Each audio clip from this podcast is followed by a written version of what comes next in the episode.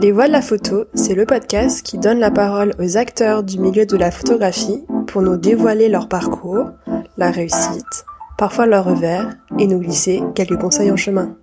Bonjour à toutes et à tous, donc je suis Marine Lefort et aujourd'hui je suis avec Madame Diane Dufour. Bonjour. Bonjour. Donc euh, vous êtes la directrice du bal, donc pour ceux qui ne connaissent pas ce lieu, il s'agit d'un espace à Paris dédié à l'image document sous toutes ses formes, donc photographie, vidéo, cinéma et nouveaux médias. Donc, euh, pour rappel, le bal avait déjà été abordé lors, d'un entretien euh, réalisé l'année dernière avec la commissaire Fanny Escoulen. Euh, donc, pour ceux que ça intéresse, vous pouvez réécouter l'entretien. Donc, tout d'abord, je voulais vous, vous remercier de, de me recevoir au bal. Merci à vous.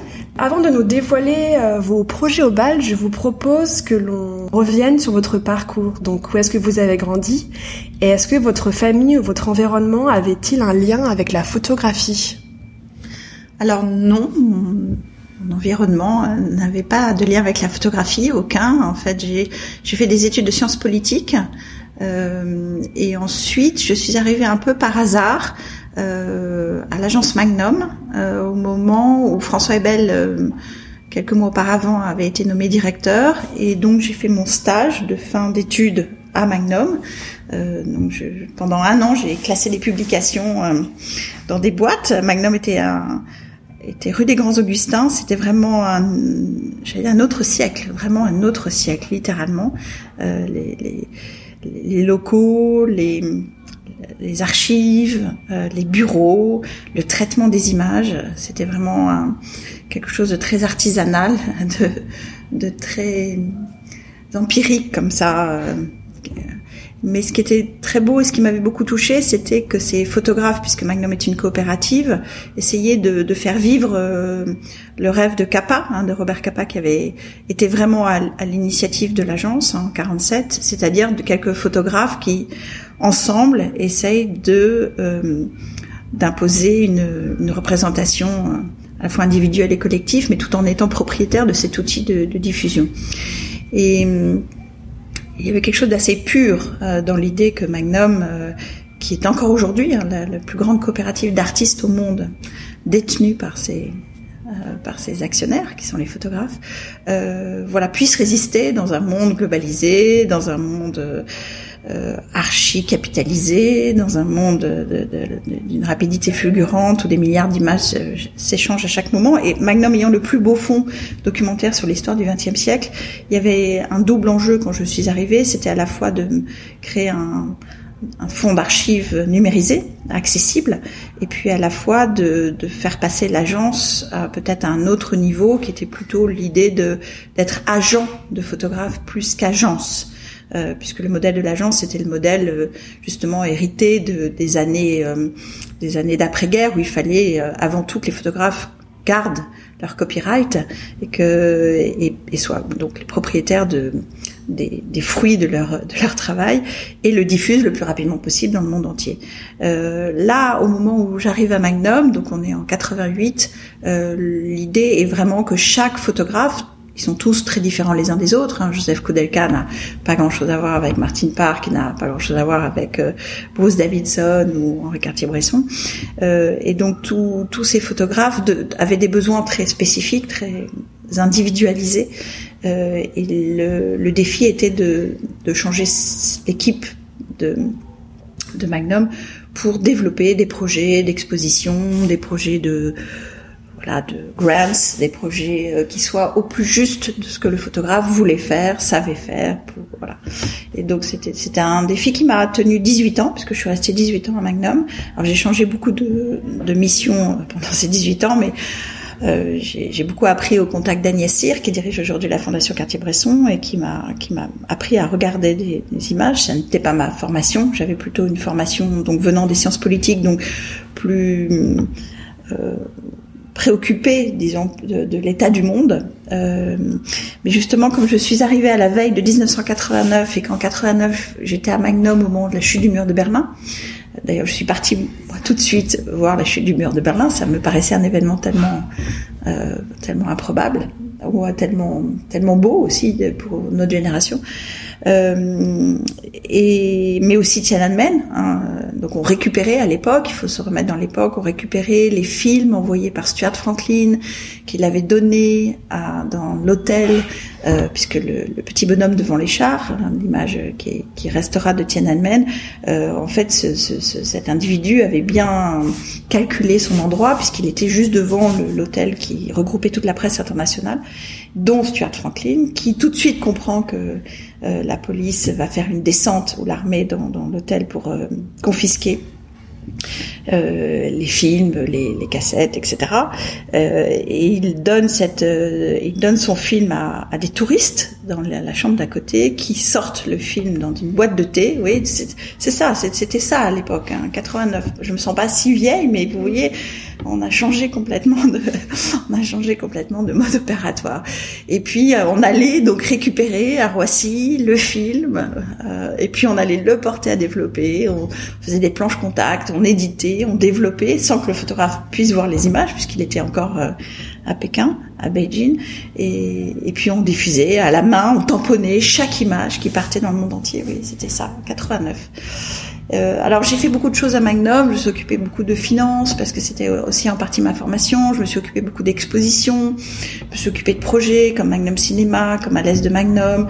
Euh, voilà, j'ai fait donc je me suis occupée de, créer le premier fonds numérisé d'archives. Enfin voilà, j'ai fait des choses très différentes. Et puis en 2000, quand François Ebel est parti, je suis devenue directrice jusqu'en 2007. Et pourquoi, euh, pourquoi Magnum Pourquoi vous êtes entré chez euh, Magnum Et qu'est-ce que vous, qu'est-ce que vous attendiez de euh, de ce premier stage? Parce que du coup, euh, vous n'aviez pas spécialement une formation dans la photographie? Qu'est-ce qui, qu'est-ce qui a fait que vous, que, que vous aviez eu envie de de participer à cette agence? Alors, je pense deux choses. La première, c'est que j'étais fascinée par l'idée que Magnum en tant qu'entité, détenue par ses photographes, pouvait survivre envers et contre tout. Et ça, c'était, ça m'a beaucoup animé pendant des années parce que je trouvais que l'idée euh, de que ces photographes se réunissent et mettent en commun à la fois leurs talents et leurs, euh, mais aussi leurs égaux, euh, euh, était était une belle idée et que lutter pour la survie de Magnum en soi euh, était quelque chose qui méritait que que je m'y attelle du mieux que je pouvais. La deuxième chose, c'est que venant des sciences politiques, j'étais fascinée, bah, on a parlé de Tiananmen, par la façon dont une image euh, peut faire histoire peut faire l'histoire, peut euh, voilà peut dire euh, l'état du monde dans lequel on, on est. Euh, ça a été vrai avec par exemple les images des civil rights de Davidson, ça a été vrai avec les images de, de Prague en 68 de Koudelka, ça a été vrai par, les images avec les images de, de Beyrouth euh, par de Pardon. Il y a comme ça dans l'histoire du, du, siècle des, des des travaux de photographes qui ont incarné euh, l'histoire contemporaine et j'étais très sensible à ça puisque c'était ma formation l'histoire contemporaine. J'étais passionnée de l'histoire du XXe siècle en, pendant mes études. Donc tout d'un coup de voir que ces images, ces photographes pouvaient s'immerger, capter comme ça l'essence d'un moment, euh, et pas simplement par une image, parce que ça, ce serait vraiment trop réducteur, mais par un, un travail, euh, j'allais dire en apté, un travail en profondeur qui, qui leur ressemble et qui leur euh, les aussi qui leur impose euh, de de trouver une forme, d'inventer un nouveau langage. Hein. C'est ça qui m'a finalement intéressé à Magnum, c'est comment, je me souviendrai aussi toute ma vie de, de, de on était donc dans les bureaux de Belleville de Magnum. Magnum, après, les rues des Grands Augustins a déménagé à Belleville, passage Pivert. Et je me souviens, c'était l'année où Martine Parr euh, était nominée de Magnum, donc c'est présenté comme nominée à Magnum. Euh, et puis, euh, donc, comme pour cette procédure habituelle, euh, il a soumis un portfolio. Donc c'était les premières images de Martin Parr, de, euh, donc de, des Anglais, des Anglais d'une classe très populaire, hein, profitant des vacances, mais dans un environnement très très pauvre, très dégradé, et euh, avec ses couleurs qu'on lui connaît.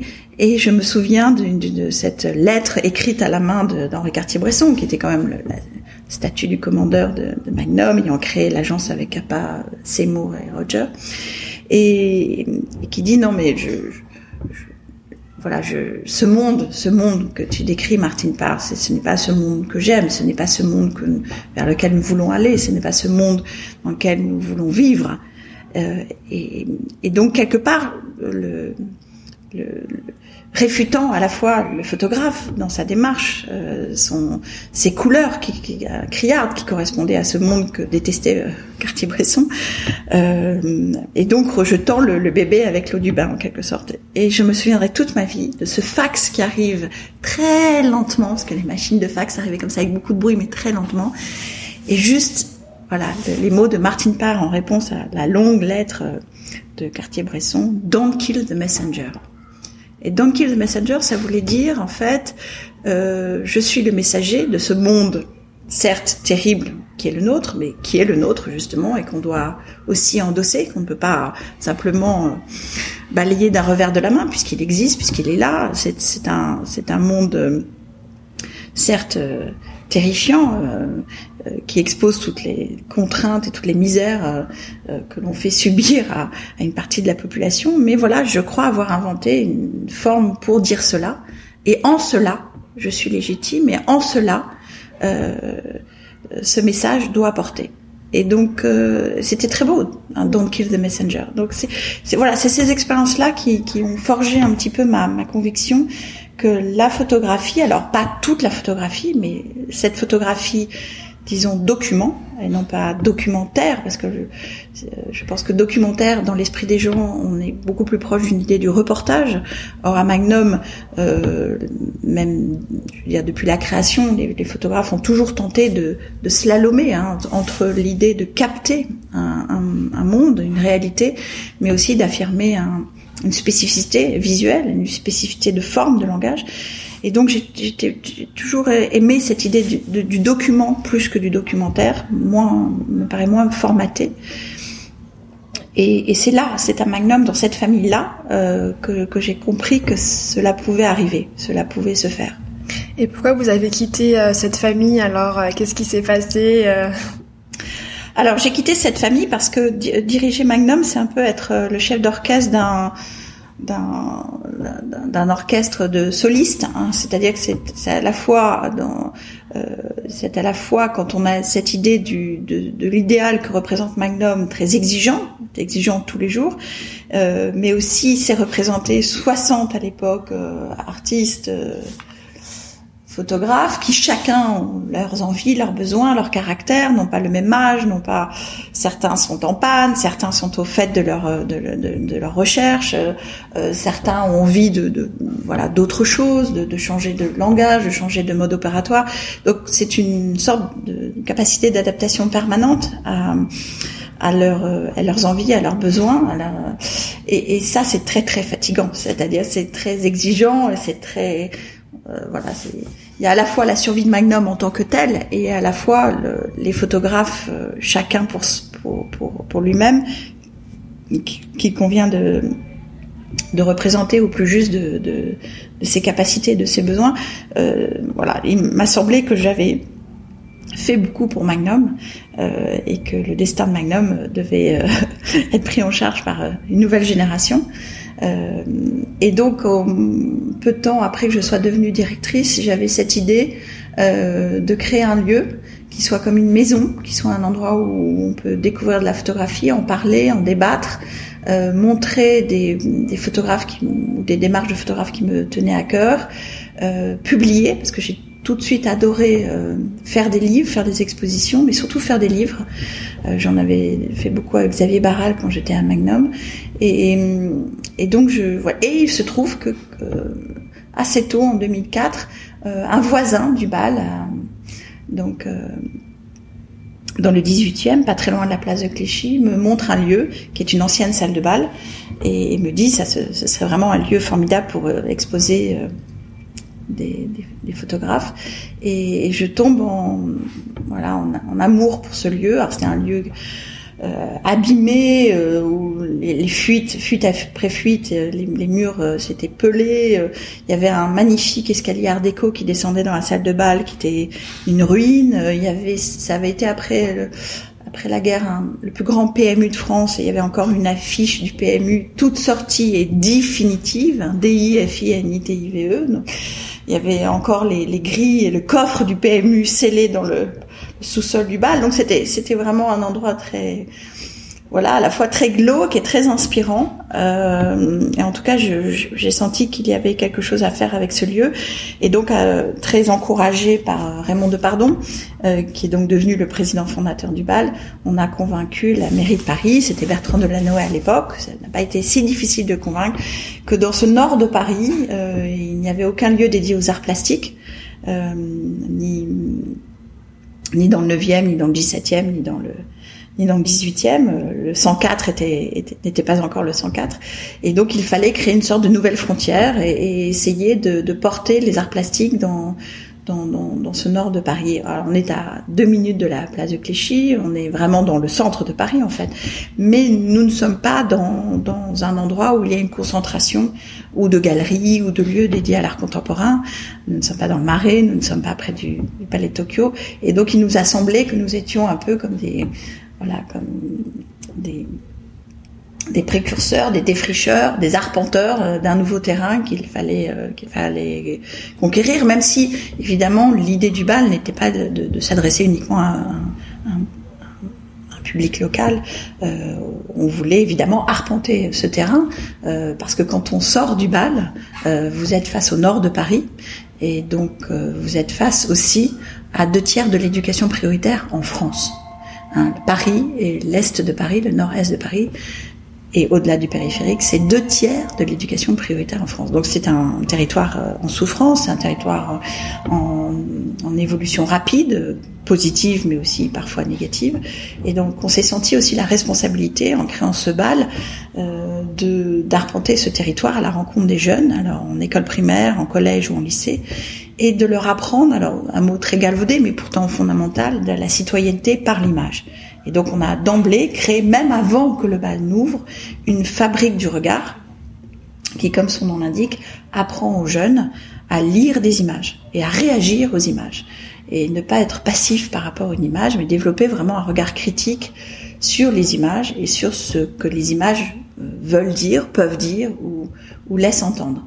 Évidemment, on n'était pas encore dans ce débat euh, aussi euh, aigu de, du complot, des fake news, euh, ni du web bashing, toutes ces choses qui sont apparues comme des déviances de, de grand idéal d'Internet, qui était plutôt un idéal démocratique au départ et qui a tourné au, en partie au cauchemar, et au cauchemar des images aussi.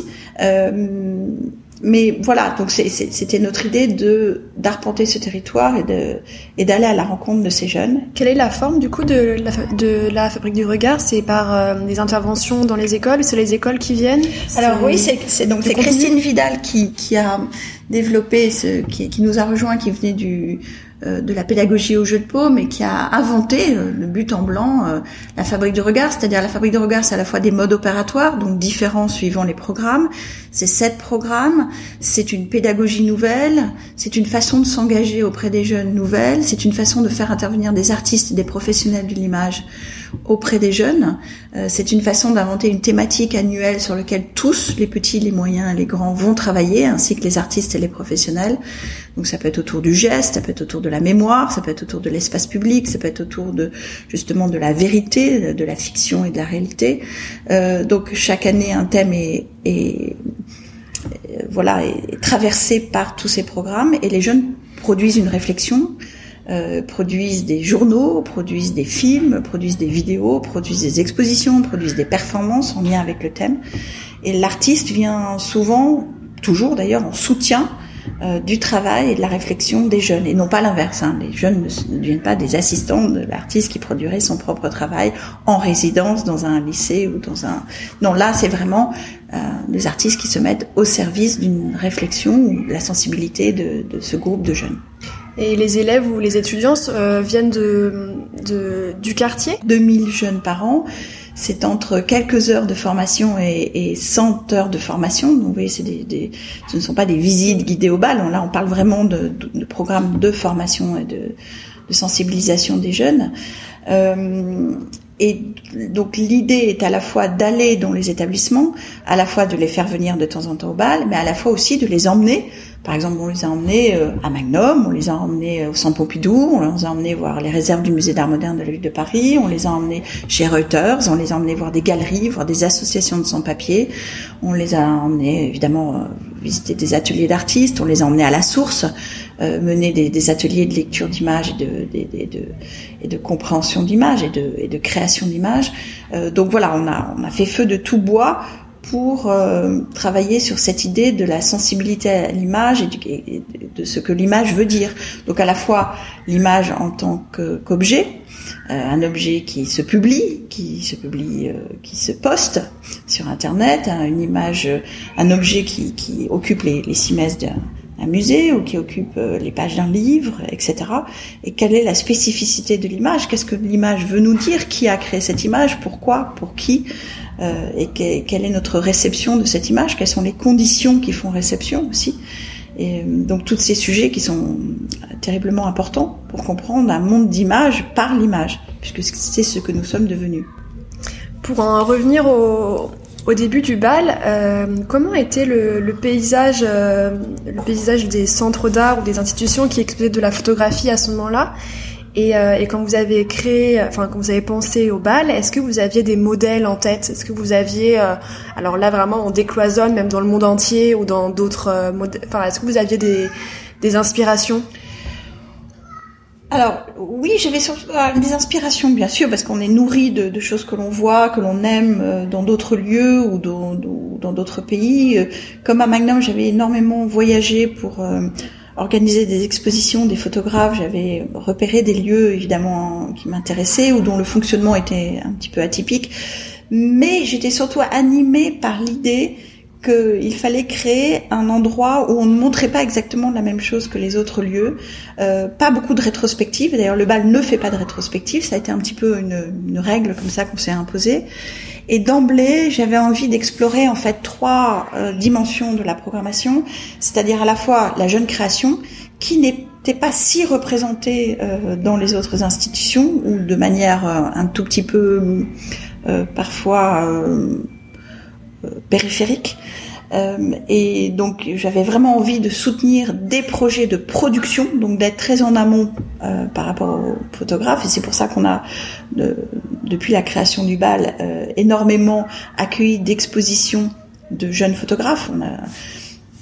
Vous parliez de, de, Fanny qui a créé le bal avec moi, Fanny Escoulène, et qui a été vraiment une, une, une alliée de, de, premier plan, puisqu'elle a à la fois euh, créé le bal avec moi, mais elle l'a inventé euh, avec moi, mais elle a aussi beaucoup, euh, dans les premières années, dédié son, son, son talent de, de, commissaire à la jeune création. On a fait une exposition sur les jeunes photographes espagnols, on a fait une exposition sur dix ans de l'école d'Arles, on a fait une exposition sur les, livres de photographie latino-américains.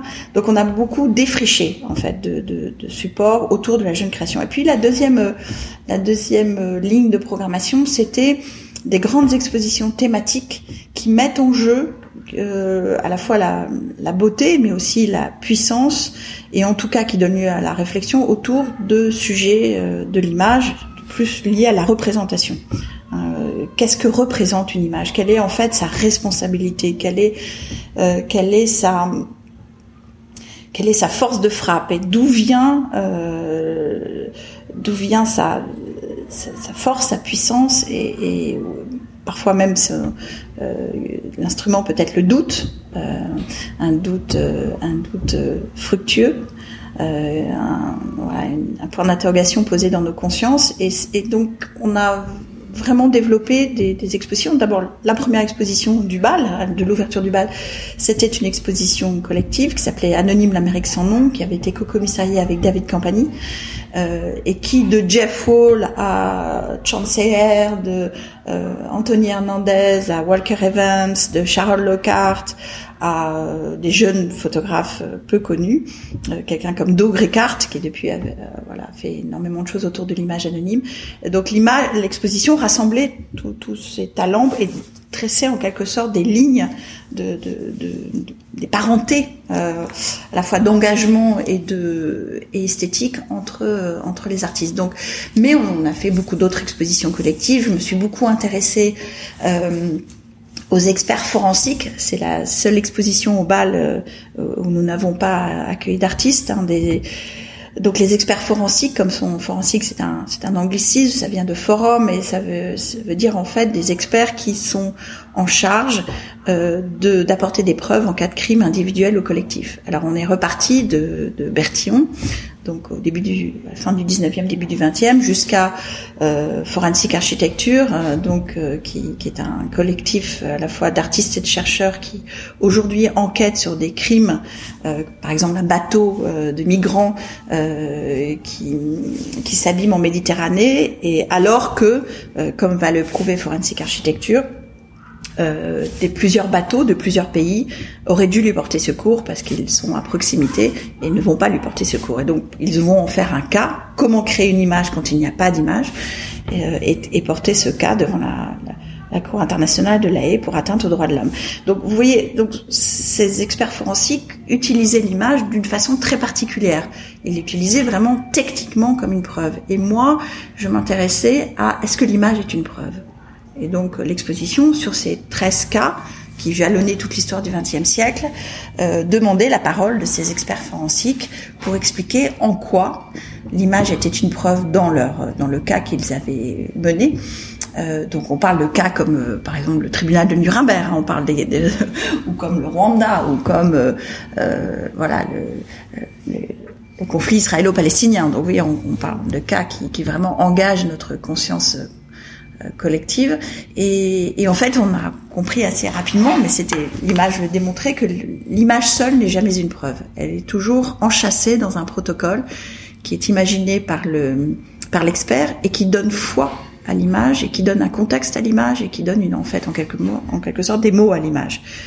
Et, et, ça, c'était passionnant parce que tout le monde a cette idée reçue que l'image en soi est une preuve. Mais non, l'image en fait n'est jamais une preuve. Et ça, c'était déjà une réflexion sur les fake news, c'était déjà une réflexion sur la manipulation de l'image, c'était déjà une réflexion sur le fait qu'une image peut dire à peu près n'importe quoi, euh, on peut faire dire à l'image n'importe quoi. Donc c'était voilà, je m'intéresse à ces sujets collectifs sur la représentation. Et puis la dernière ligne de programmation, c'était euh, c'était une ligne, euh, disons plus intimiste euh, on pourrait parler d'un cinéma plus intimiste, c'était euh, vraiment de, de, donner un espace à des photographes euh, ou des vidéastes euh, qui, dont il me semblait qu'ils n'avaient pas reçu en France l'écho que leur travail méritait.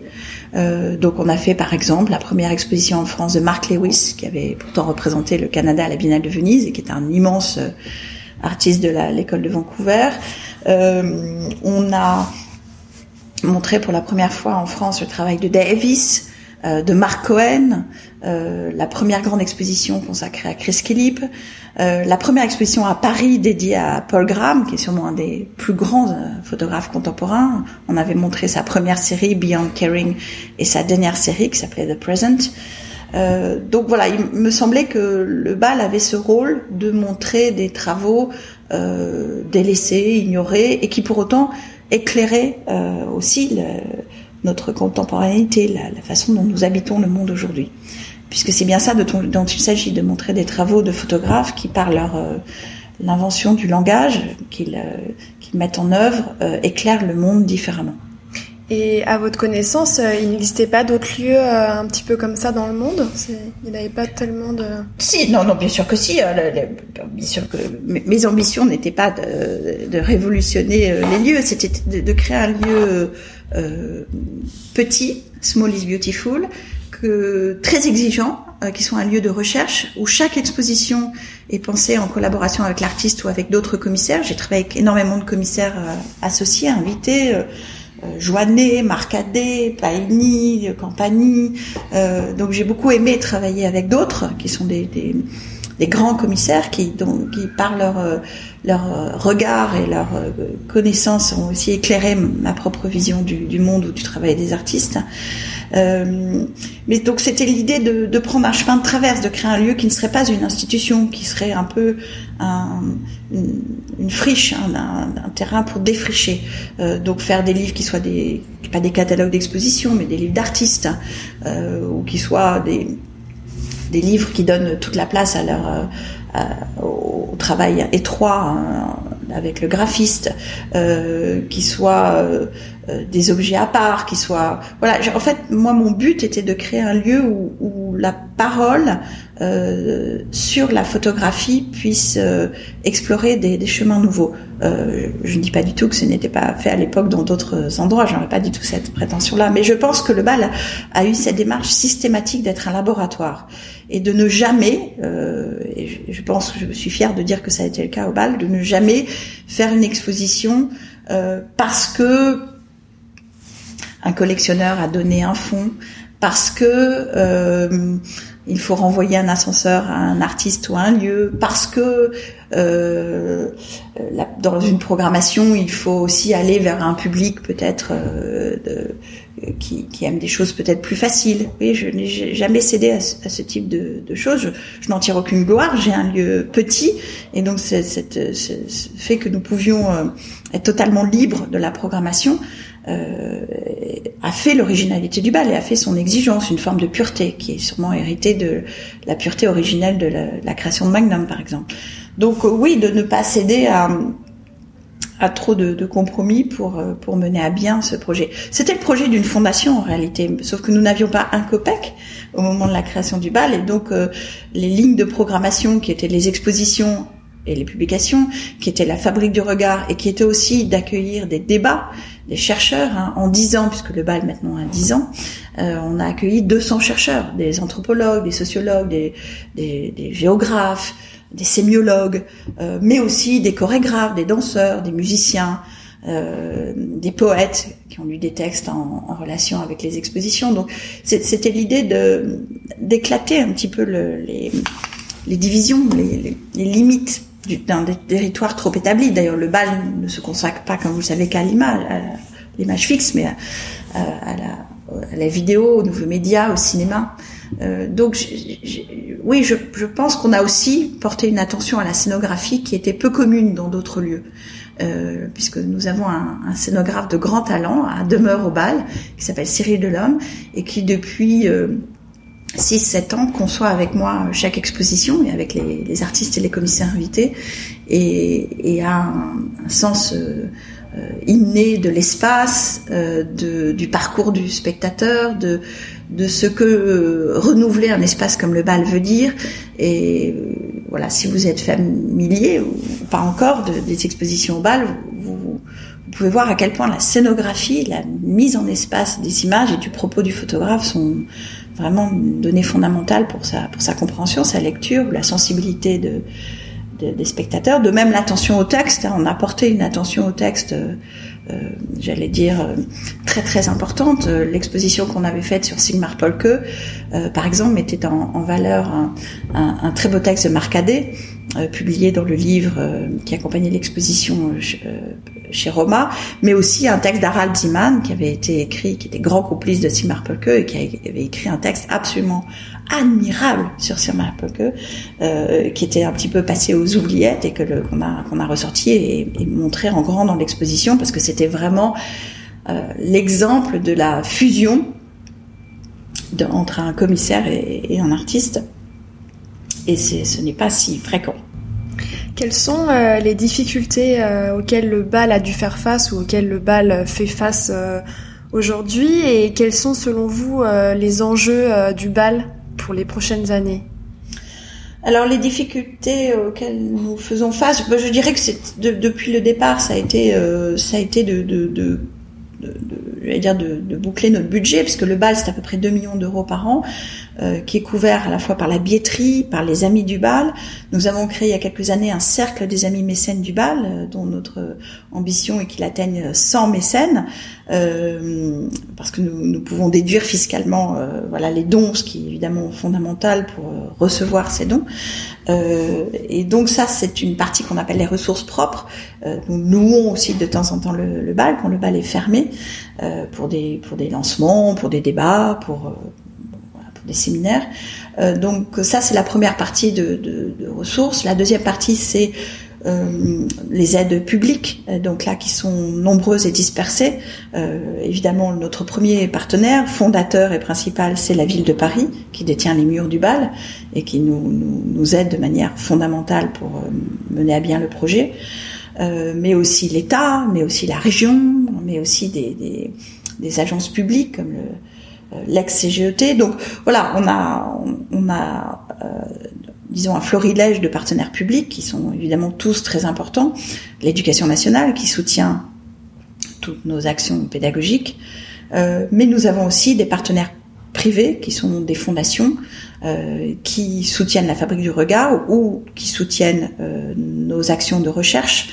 Euh, voilà, par exemple, je cite un exemple comme ça qui me vient à l'esprit, quand nous avons euh, créé un, très beau projet avec l'artiste Anna Darabi iranienne sur sa collection de livres de photographies de la révolution iranienne, donc 1979-1983.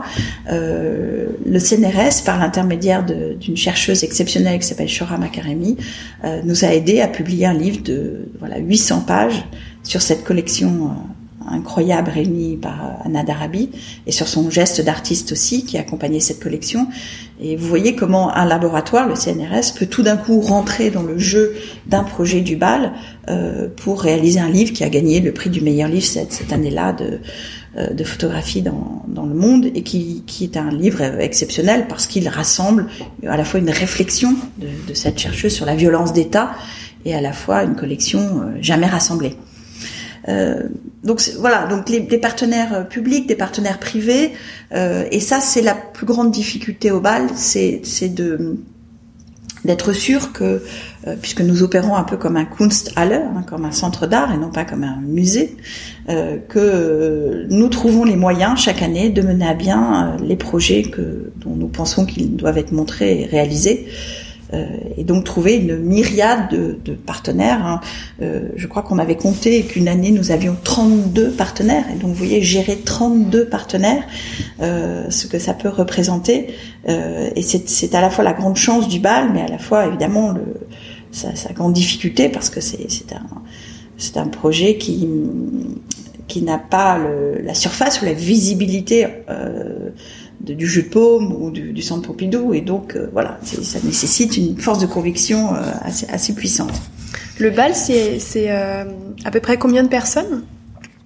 Alors le bal, c'est à peu près 20 personnes. La moitié du budget, la moitié de l'équipe se consacre à la fabrique du regard et l'autre moitié de l'équipe se consacre à, aux expositions, aux livres. Puis nous avons une librairie qui est menée de main de maître par Émilie Loriola et qui a monté une librairie là encore atypique puisque c'est une librairie euh, de livres de photographie mais qui se consacre surtout aux petites maisons d'édition indépendantes ou aux livres d'artistes autopubliés et comme vous le savez peut-être, depuis Internet, alors que nous craignions tous que les livres de photographie allaient disparaître dans le maelstrom de, de la toile, au contraire, euh, les, les, il n'y a jamais eu autant de petites maisons d'édition indépendantes de livres papier, il n'y a jamais autant de livres auto-publiés par les photographes. Et donc cette explosion a, a permis au BALD d'avoir une programmation atypique euh, de euh, dans la librairie et de proposer aussi des débats, des rencontres, des signatures, des séminaires autour et des expositions hein, autour de l'objet livre. Je me souviens qu'Émilie Loriola nous avait proposé un projet qui avait été absolument fantastique. Elle avait repéré une collection aux États-Unis euh, d'un collectionneur qui avait réuni 2000 livres dans les dix dernières années, publiés dans les dix dernières années, autour de la notion de surveillance. Surveillance dans l'espace public, surveillance dans l'espace privé. Et donc, on a montré cette collection en créant une... Alors, notre scénographe avait imaginé une tour panoptique entourée d'un comptoir, un peu comme un bar, et derrière euh, ce, ce comptoir euh, opérait des, voilà, des, des des médiateurs. Et donc vous pouviez vous asseoir à ce bar et demander, euh, voilà, moi je m'intéresse à la notion de surveillance dans l'espace public euh, à New York. Et donc ils vous donnaient des livres autour de cette thématique. Et puis de cette thématique, ils vous emmenaient ailleurs. Et ailleurs, ils vous emmenaient ailleurs. Et comme ça, vous pouviez passer des heures à regarder tous ces livres, un par un, euh, en portant des gants. Et c'était c'était vraiment une expérience très très forte, accompagnée de évidemment de débats et de réflexions autour de la contribution des, des images à la société de surveillance aujourd'hui. Quels sont euh, les axes de développement euh, du bal? Oui, alors vous m'avez posé la, question sur les enjeux d'avenir. Alors je, dirais que le bal a beaucoup essaimé, on a beaucoup, euh, en, une trentaine d'expositions, autant de livres, on a beaucoup accueilli d'artistes, de, on a beaucoup publié, on a beaucoup voilà, on a contribué à découvrir Clément Cogitor, euh, Mohamed Bourrissia, euh, Noémie Goudal, euh, Yasmina Benamdaraman, donc beaucoup de jeunes créations au bal.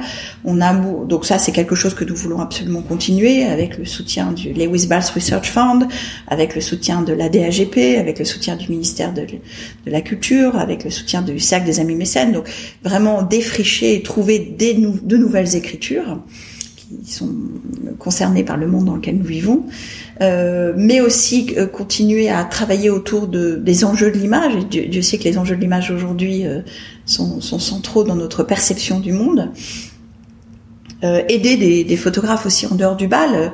Euh, le bal a, a soutenu le, la production de, de, du, du, projet Virus d'Antoine Dagata, qui a réalisé un, un, travail admirable pendant le Covid, pendant la Covid, euh, et qui a été exposé à la Fondation Brownstone. Donc vous voyez, il y a, il y a aussi des actions hors les murs du, du bal qui sont importantes. Euh, voilà, donc défricher, trouver ces nouveaux talents, ces nouvelles écritures, trouver des nouveaux commissaires avec lesquels euh, travailler, leur donner une chance de d'exprimer au bal euh, euh, le résultat de leur recherche, euh, travailler avec des nouveaux éditeurs, des graphistes, donc se tourner vers une aussi nouvelle génération qui a des, une nouvelle façon de, de mettre en valeur le travail des photographes, des vidéastes, des cinéastes. Là, nous allons après Miguel Robranco, l'exposition qui voilà qui était ouverte en septembre-octobre et qui est fermée depuis. Nous allons travailler sur Wang Bing, qui est le plus grand cinéaste documentaire chinois vivant. Euh, qui est une figure absolument exceptionnelle du cinéma contemporain, euh, qui a réalisé tout seul 20 films en 20 ans, en arpentant la Chine du nord au sud, d'est en ouest, et en s'immergeant dans des, projets absolument pharaoniques, mais avec une écriture très, très personnelle, très belle, très pure. Euh, voilà, donc ce, ce, type de choses, on lui consacre un livre de 1000 pages chez Roma avec euh, Dominique Paini, qui est co-commissaire de l'exposition avec moi. Euh, voilà, c'est continuer à défricher, à explorer. Euh, voilà des, des, choses aussi qui parlent du monde dans lequel nous vivons. Hein. Nous avions fait une très belle exposition qui s'appelait En suspens, où nous avions montré le travail de 13 artistes qui, il y a deux ans déjà, bien avant la Covid, montraient à quel point nous étions dans un entre-deux euh, dans lequel nous étions entre modernité et barbarie, euh, à quel point nous étions entre instrumentalisation et liberté, à quel point nous étions entre engagement et, et, et contraintes féroces. Euh, vous voyez, donc le, bal peut être aussi un petit peu visionnaire sur ces sujets de, société.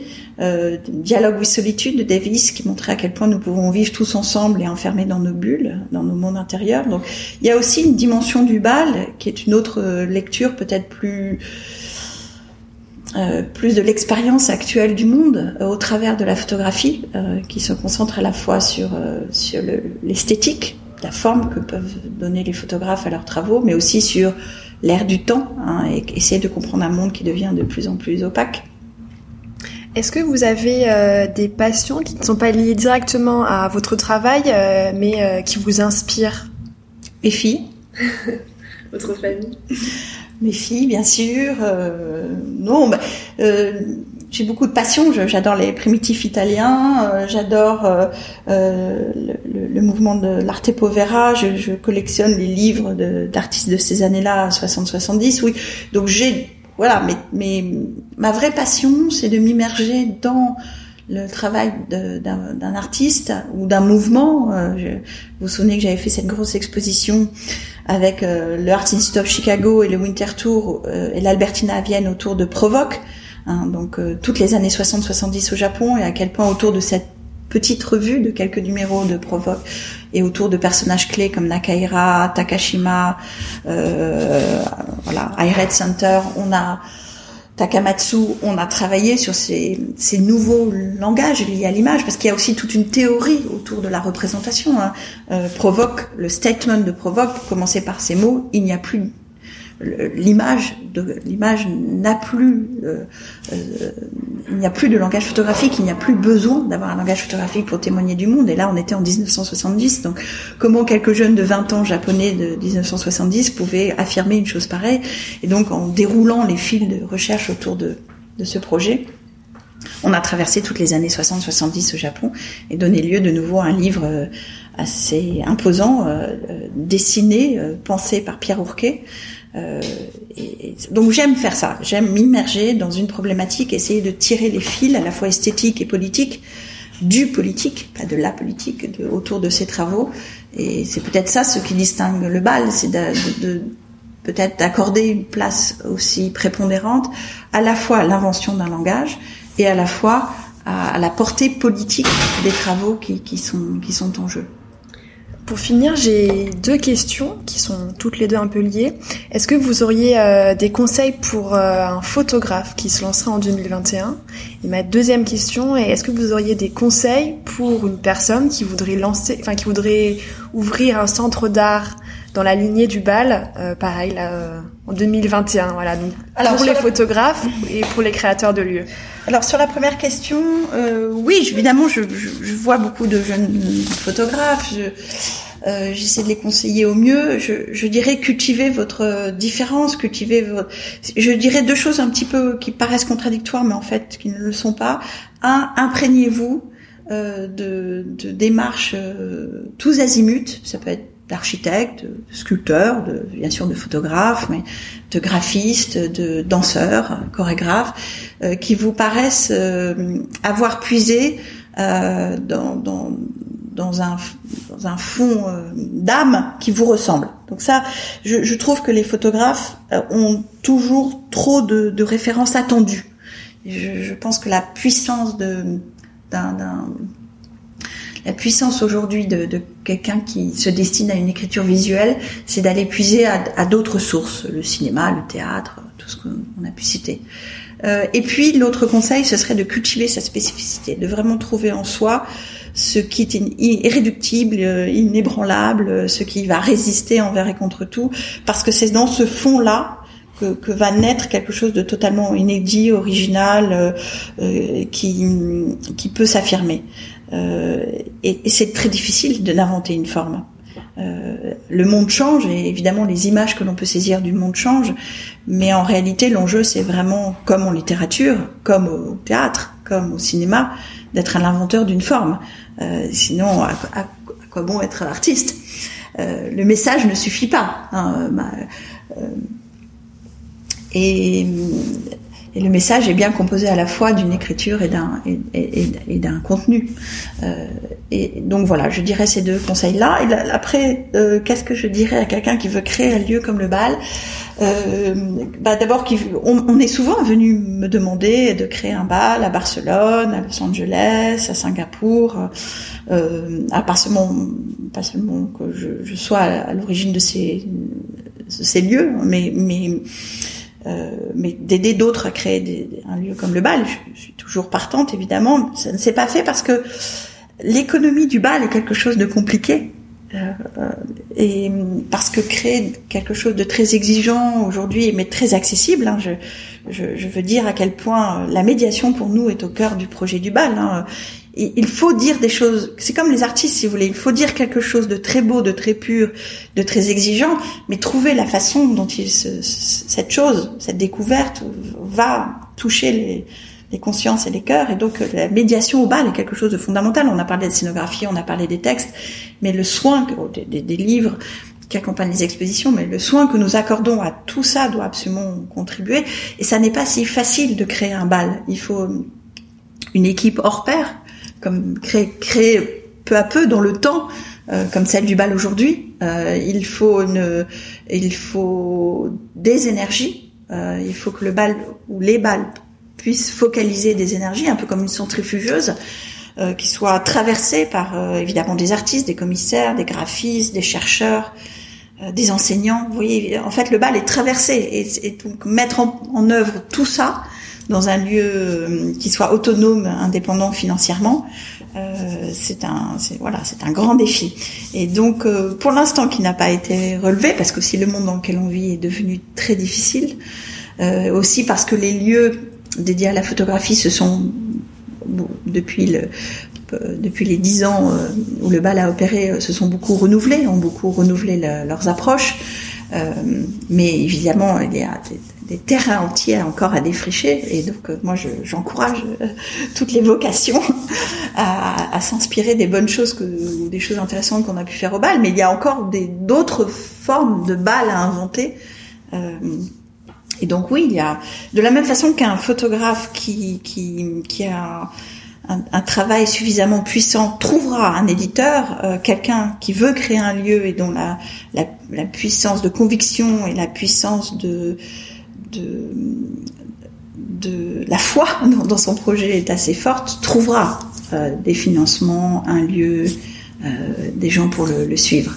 Euh, je pense que de la même manière, il faut qu'un jeune artiste, il faut, il faut cultiver sa différence, il faut, il faut trouver sa, sa ligne de programmation et après se battre comme un chien pour pour la mener à bien.